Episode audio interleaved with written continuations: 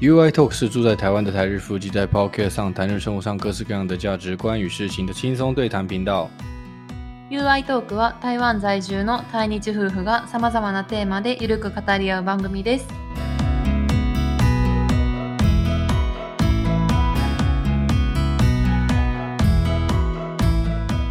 こんにちは，台湾人的 You です。我是台湾的 You。こんにちは、愛です。我是日本人的愛。好，那我们呃上一集有提到这个七夕うん、的事情嘛？うん、呃，有漏讲一件事情，就是这是值得跟大家分享的。ね、愛のエピソードとしては、実際我的言ったその七夕的时候，我们はい会去月老庙拿这个红线。那你、うん你去过月老庙吗？うん。是不是在台中的嘛？何これちょっと言ってもいいなと思ってた。私の話そうやで。はい。 実際実物見たことあるじゃん。はい。前回、えっと、七夕の話を公開したんですけど、その時に赤い糸の話が最後出たね。ユエラオっていう縁結びの神様の話になって、赤い糸の話をしたんですけど、実はそうなんですよ。うんうん。あの、ユウに出会う前。1ヶ月前に、私初めて台湾に行って、ユウにまだ出会ってない時ね。はい。初めて友達と台湾に来た時に、別に縁結びを求めてじゃないよ。ただその、ロンサンスー、台北のロンサンスーが有名なんですよ、観光地で。うん、台北で龍山寺。そう。で、まあ行ってみたいなって言って、何の気なしに、なんなら一緒に行った友達の方が、彼氏欲しいみたいな感じで、ちょっと愛ちゃん行こうみたいな。で、うんうん一緒に行ったんやけど、私はなんか何を思ったかそこでその赤い糸をもらってた。一本。一本ね。そう。でもなんかその誰かにもらったじゃなくて、なんかカゴにドサーって入ってて、うんうんうん。なんかご自由にどうぞみたいな感じだったから、自己 self 呢，自己取あなんか线い。いんかなこれも你那时候去龙山寺的时候，它有桌上有放有那个笼子。有笼子，然后里面放很多很多的红线，然后可以一开始我不知道可可不可以拿，哦，你不知道可不可以拿？取っていいかわ悪い。からんけど、まあ、なんか誰か取っていった人見たんかな。啊，有看到别人。人拿然后我我想，我只想把它当做一个纪念、哦，纪お念土産の概念で取った。えーざっといっぱい取っいっぱい取ってないよ。そんな、その時はなんか意味なく取ってたわけ？何にも考えてない。ただその、その赤い糸ってどういう意味なんだろうっては考え赤い糸はまあ、いいことと縁結ぶ。なんかその人に限らずと思うねんけど、いろんなこう自分にとってのチャンスとかをを結ぶ糸みたいな。嗯嗯，いい意味やん、赤い糸っていうのは。虽然不确定是什么意思，但是是嗯至少是想着它是好的意思，所以你就拿了一条红线走了。うん、別になんか彼氏欲しいとか別に思ってたわけでもないし。没有许说想要交男朋友这个愿望，但是うん反正红线是好事，可能可以可能 kami sama 会帮你牵一些好的缘分之类的，嗯你就拿了看。起来也是很普通，只只是一一条红色的线红色线，把它放在透明のなんか袋ね。袋に入ってて、でそこになんかロンサンスーって文字が書いてあったん。記念するっていうここに来たよきっかけかっていう、うんうんそう。我来过这边うんそうそう。そしたら、えっと、帰国して、その1ヶ月後にユウと初めて出会ったなって思った。哦，然后回到日本之后，大概过了一个月，就跟我相遇了。没有就想到是应该说，我被你发现了。我被你发现了哦，我发现你了。俺が愛を見つけた。うんちょっと不思議やなとで、それ前回の七夕の話聞くと、あれ？ちょっと聞いてたわけって思ってた。那个有效果。えそうそう実はその前回の収録の時に体験談としては。私その赤い糸今でもずっと大事に持ってんねんけ現ど。そうそうそういうの話聞いた時にああの糸のことかと思ってそうそう日本取らなくてよかったなって今就思ってた。你现在觉得哦，好险，我当初没有拿两条，拿一条纪念品拿一条就够了。因为拿两拿两条就是タブー嘞。ねそれは知らんかったで全然多分2個3個取ってもバレへんと思うねんけどバレへんバレへん普通に。でもなんか1個だけって思ってた OK，神様見てくれてたかなと好，那大家都有听到了吼，就是说，如果你有在找对象的，想要交男朋友或女朋友、找另一半的， 诶，这边我们这个爱讲提供一个消息，就是台北的龙山寺自动自己取取线的这个地方是好像不知道现在还有没有啊？有的话可以拿一条试看看，说不定有效果 啊。记得如果诶真的真的有遇到好对象了，啊记得要去还愿，就把这绳子还给他，谢谢他这样子。私なんか別にそれを求めて何哦，所以这是一个 hint 啊，所以以后要跟大家讲说，哎呀，今度行くときに何気なく特に欲深くではなく、こう軽く気持ち言ってもいいかもしれない。就是不要说，哎，我想要交男朋友，你就去，哎，我就是去拿纪念品的的心态，说不定你就会遇到了。缘分就是这样子啊。なんかもう求めてると逃げるよ。哦，越想要越会得不到哈。お金もそう、ご所以縁もそう。所以你去龙山寺的时候，不要想说我要赶快交对象，你就是我要我想要赶快拿到纪念品，这样就好了。そうそうそう我就去，我就是去拿纪念品的お土産欲。しいな对，你就去拿纪念品而已。你要这样的心态去拿，就会有效了。OK，大家可以参いや、考看看わか。んない。うん 実際まあまああのもちょっと。関係あるか分からへんけど結果的にはちょっとあのその結果でしたね。我们来说，结对你对你来说，结果就是确实一个月后就遇到我了。面白いこともあるもんやなぐらいしか思ってない。嗯嗯嗯。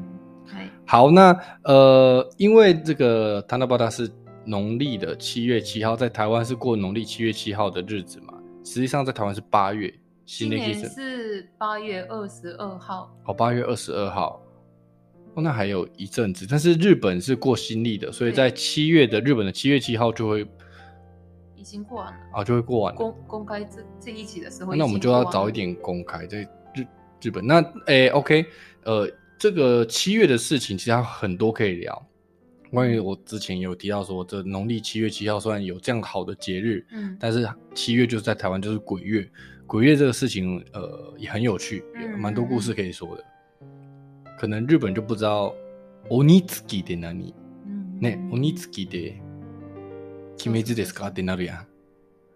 そうね。不是鬼月っていうね不是鬼月是什么？这个东西啊，我又挖了一个坑，坑没关系，我们之后再来找一集来播这个，再跟大家分享。はい。好，那回到这一集的重点，うん我们这一集要分享的是我一直很想做的一集。うん結構ずっとやりたかったけど，うん 呃，我们在这个 podcast 上其实很少，几乎没有，我们有推荐过好看的电影，有推荐过我们看过的哆啦 A 或者是日剧，呃，还有可能漫画之类，但是没有推荐过书。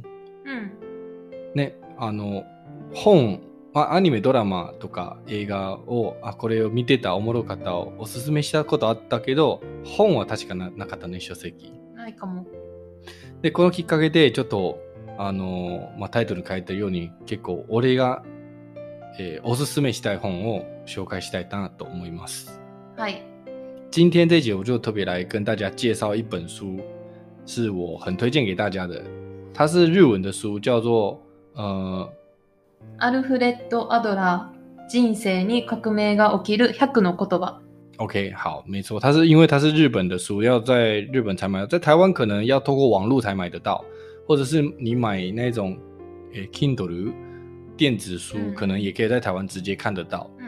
那这本书是日文书，所以你可能要会一些日文才看得懂。虽然它不会用很难的字，但是它没有中文版。它没有中文版，哦很可惜。えー但是でもあってもいい我们的と思うけど。听众如果是日本人的话，应该是没有问题。那如果是台湾人，可能你要稍微有一点日文基础程度，虽然不用到很难，但是它不会用很深的字，但是因为它里面有很多心理学的话，所以说 可能要一些基础。但是我是很推荐大家看这本书，它叫做上一刚才你有讲到日文的书名叫呃阿夫阿ルフレッドアドラ人生に革命が起きる100の言葉，就是这个阿德勒给你人生带来革命的这一百句话。うん。那它里面书中就刚好写了一百句，嗯这个不是不能说他说过的话，嗯应该说他说过的话所代表的一些 人生的影响的一些话语，他把它截取在里面这样子。うん。那这一百句话当中有几句话就是，呃，特别给我真的是给我人生带来很大的转变，嗯所以我想说在这个节目上跟大家分享。那当然我有推荐给你看嘛，因为它是日文的，所以你也看得懂，うん。很轻松可以看得懂，嗯不像中文的可能需要花比较多时间。うん。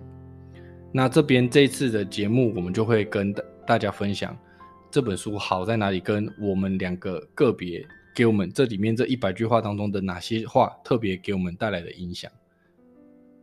はい。はい。で、えーまあ基本この本の読み方が読み方というか、読みやすいね、なんか100個の言葉を、嗯あの、何？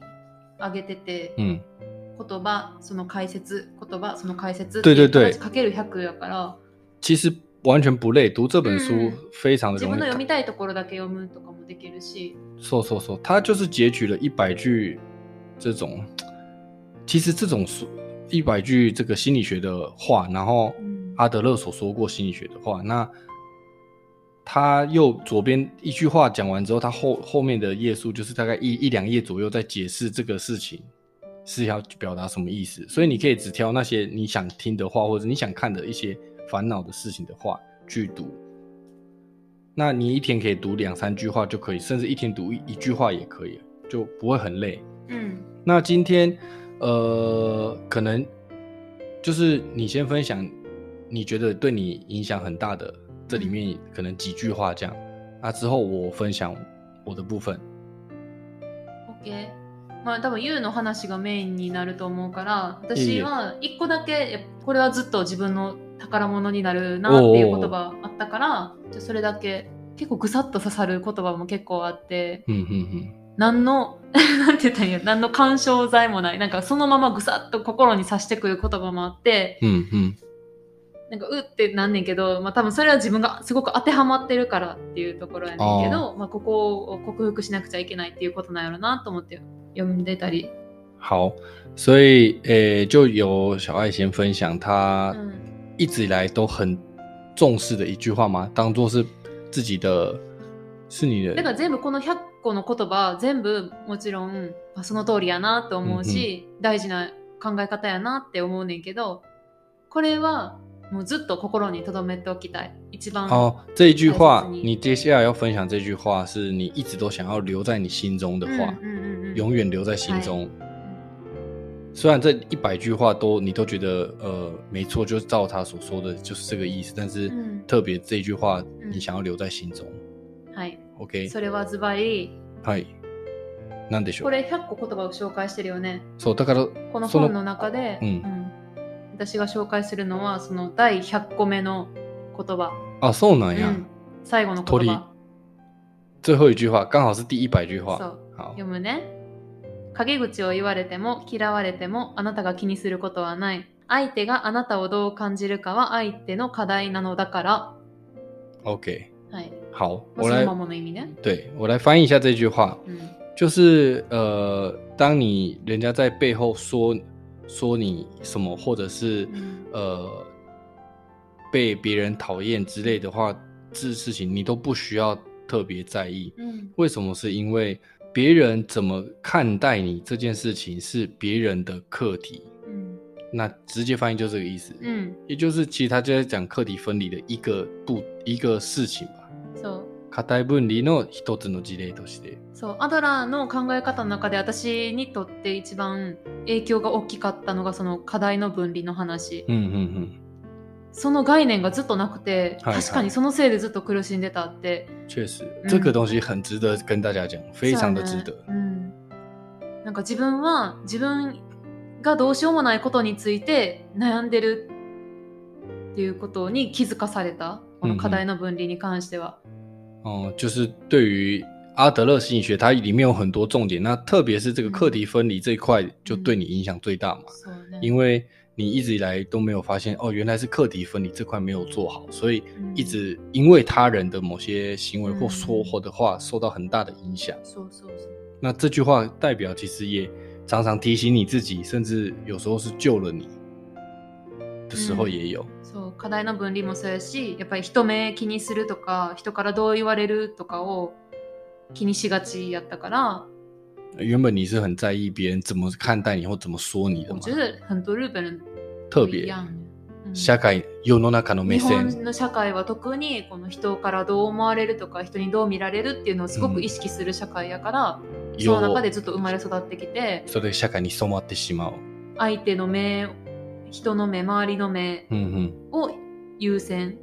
特特特别是在日本，这个文化就又比较严重一点，うん因为日本就是比较从众，他们比较像之前我讲我讲到这个，我就来分享那个像中文的习语俚语有一个叫鹤立鸡群嘛，うん就是鸡鸡当中如果有一只鹤的话，它是鹤之路，它不是很大只嘛，它就很明显。うんうんうん啊，日文就没打打一根来，那个叫什么啊？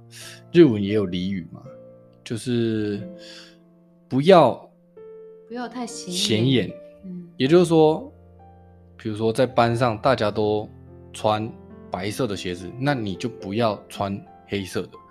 我讲我自己自身的例子，うん我们公司啊，以前 corona 的时候，嗯日本的时候，うん在那个疫情的时候，我不知道为什么大家都戴白色的口罩，就只有白色的。白いマスクしかない。うんうんみんななぜか。うん可是你知道那个 mask 在当初日本也很难买，很少嘛。我们就住在日本的时候，空了就很少，买不到。 然后可能之前有寄过来，朋友寄的，或者是怎么样的。台湾人会有那个蓝色的口罩，你知道吗？うん蓝色口罩有时候在那个药妆店也买得到，反正在日本就是白色卖最好。然后如果戴蓝色的口罩啊，去去工作，虽然不会被骂，但是大家会看我。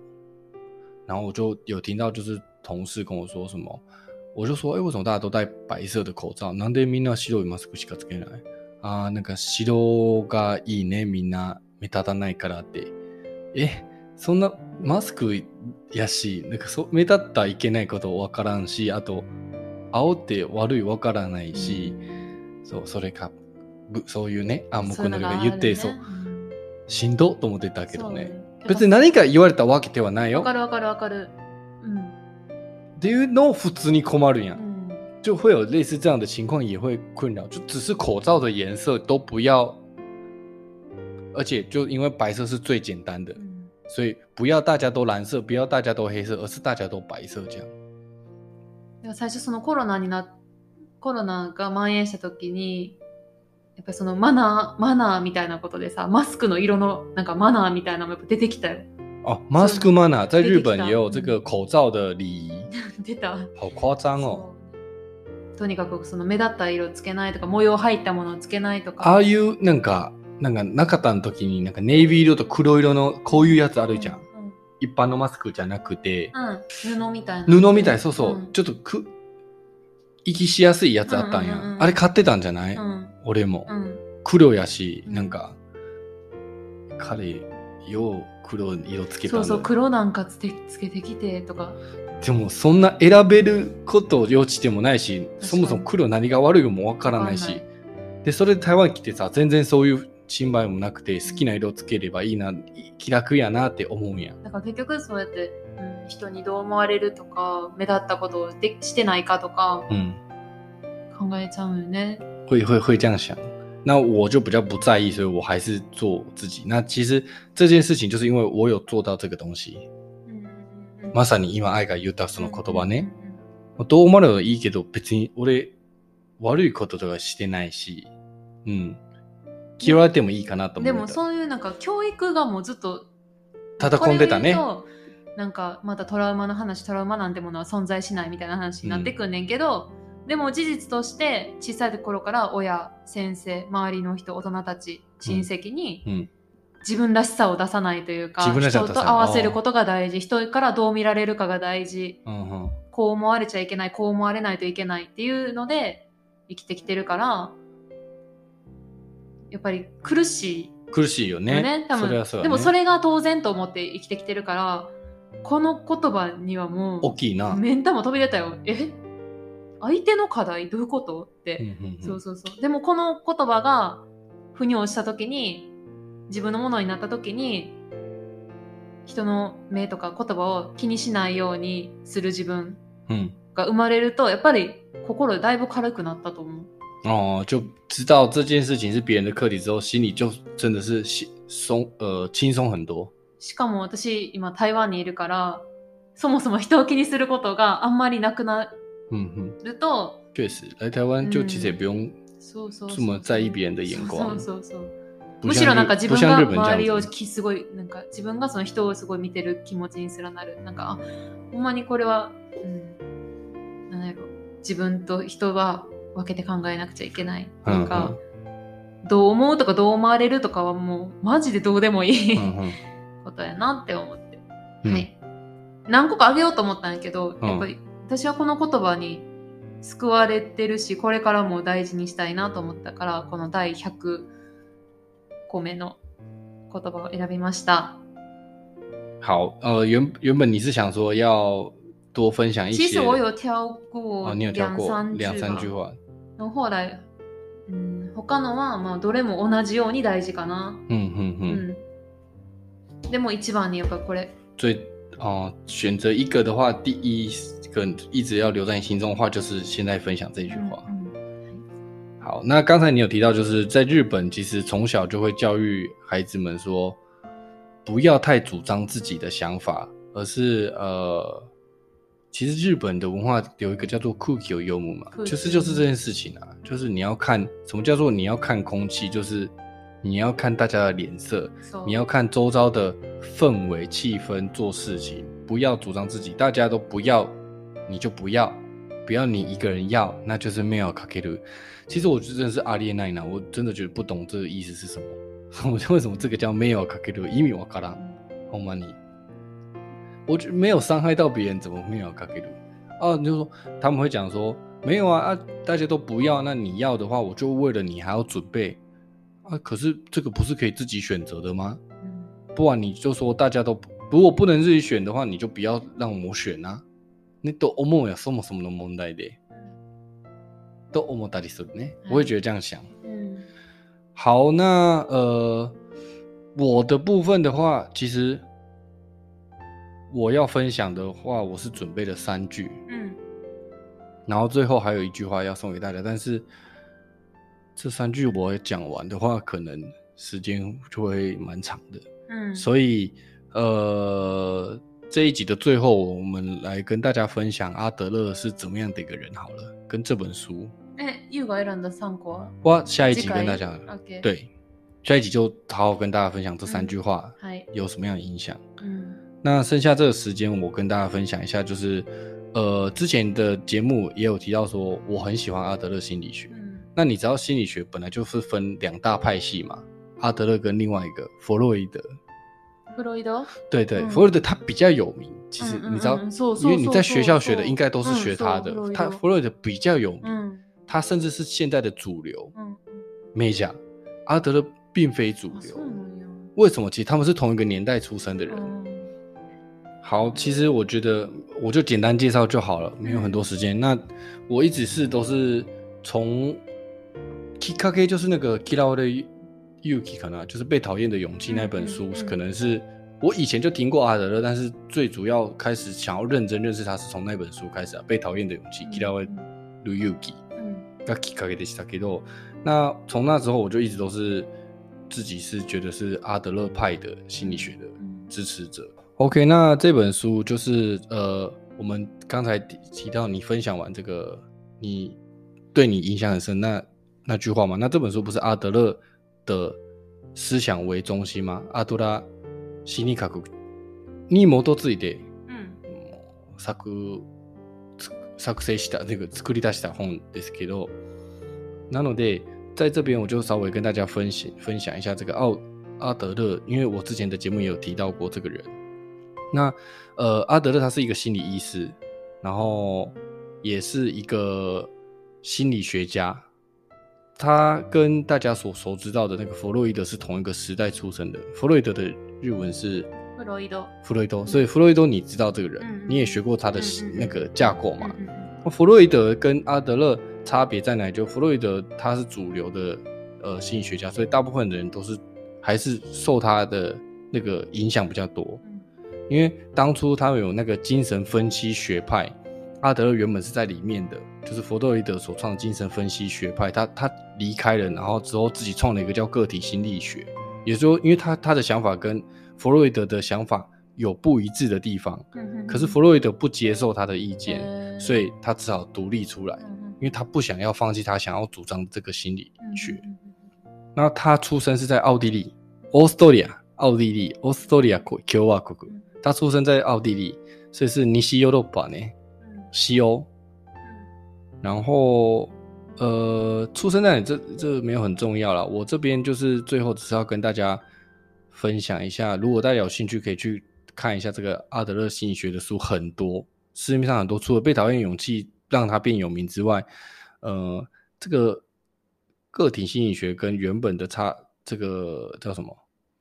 弗洛伊德所主张的差别在哪边？我简单讲一些我觉得重要的地方，就是愛がしてるこのフロイドが主張する心理学考え方ね、理論とアドラーが主張してる理論の全決定的な違いが何かっていうと、うん弗洛伊德他主张的是决定论，然后阿德勒决主张的是目的论。什么叫决定论？什么叫目的论？吼，就是比如说，对于时间这个东西的概念呢、弗洛伊德他会觉得说，过去的事情对未来事情有绝对性的影响，绝对性的影响。也就是说，他觉得小朋友六岁之前就决定了他一生了。うんろ六六歳までの子供はもうのそこの育ちと環境はほぼ彼の一生決めつけられるような主張やね。这是弗洛伊德的概念。うん所以，但是在阿德勒的概念，它是目的性， 所以他会觉得说，不管你几岁都不重要，你做那些某些事情，就是有某个你要完成的目的才做的。うん那简单来说，就是台湾可能会会常讲说，因为有这个因才有这个果，可是阿德勒却是反反对这个事情，他不认为是有因才有果，而是你为了要这个果，所以做了这件事情。うん你懂它的差别？决定论跟 那个目的论的差别就是这边、うん啊。逆やね。逆全くじじ時系列全く逆。好，那目的论跟决定论这个最大的差别，我举例意思就是说，例えば呢，呃，因为我从小就被我爸妈打长大的，就是我做不好的时候，他们就打我，教育我，所以我当我有孩子了之后，他做不好的时候，我就打他。 为什么我要打他？是因为我小时候被这样教育的。这个是就是呃弗洛伊德的讲法，うん因为有这个因在这个果，他他为什么打他？为什么？なんで今自分の子供をしばくっていう教育方針するのは昔そうされたわけやからっていう主張し方は决定論。うん可是，呃，在阿德勒心理学的目的论来说的话，你以前昔はされたけど、でも今はなんであなた自分の子供をしばく？你为什么要打你现在的小孩？是因为你想要打他而已，就这样子。你可能希望他听你的话，你可能想要他安静，反正你有你要做的目的。うんある目的を果たすためにこの集団を選んだだけ。うんそのの関連性はあるかもしれないけど、それだからこそじゃない。不是因为这个就你一定要这样做的。这是目的论跟决定论最大的差别。OK， 那剩下的部分的话，其实还有很多差异，像像呃，弗洛伊德他是觉得人性本恶，人は基本は悪。そこからあの善良に改善していく。可是呃，阿德勒他就是觉得人并非本恶，也并非本善，就是有自己选择要恶或者是要善。善が悪は自分で選べるけど、それ自分の目的次第と思ってね。那总之我，我看了很多书之心关于心这个阿德勒心理学的书之后，觉得呃他的价值观跟想法是我比较接受的，我比较喜欢的方式，所以我自己就是受这部分的影响蛮多的。那下一集的话，次回ね、ちょっと自分に影響を与えた、か自分の人生を革命を起こされた、その100句の言葉の中に3つを発表させてもらいます。はい。嗨 ，OK，那我们这一集就是先介绍你的部分，跟嗯阿德勒心理学，还有这本书的推荐。うん那下一集我们就分享我的部分。はい。好，那就谢谢大家收听到这这个节目，谢谢大家收听这个节目，那我们下一集再见喽，拜拜。最後までお聞きいただいてありがとうございます。また次回お会いしましょさよならう。。バイバイ。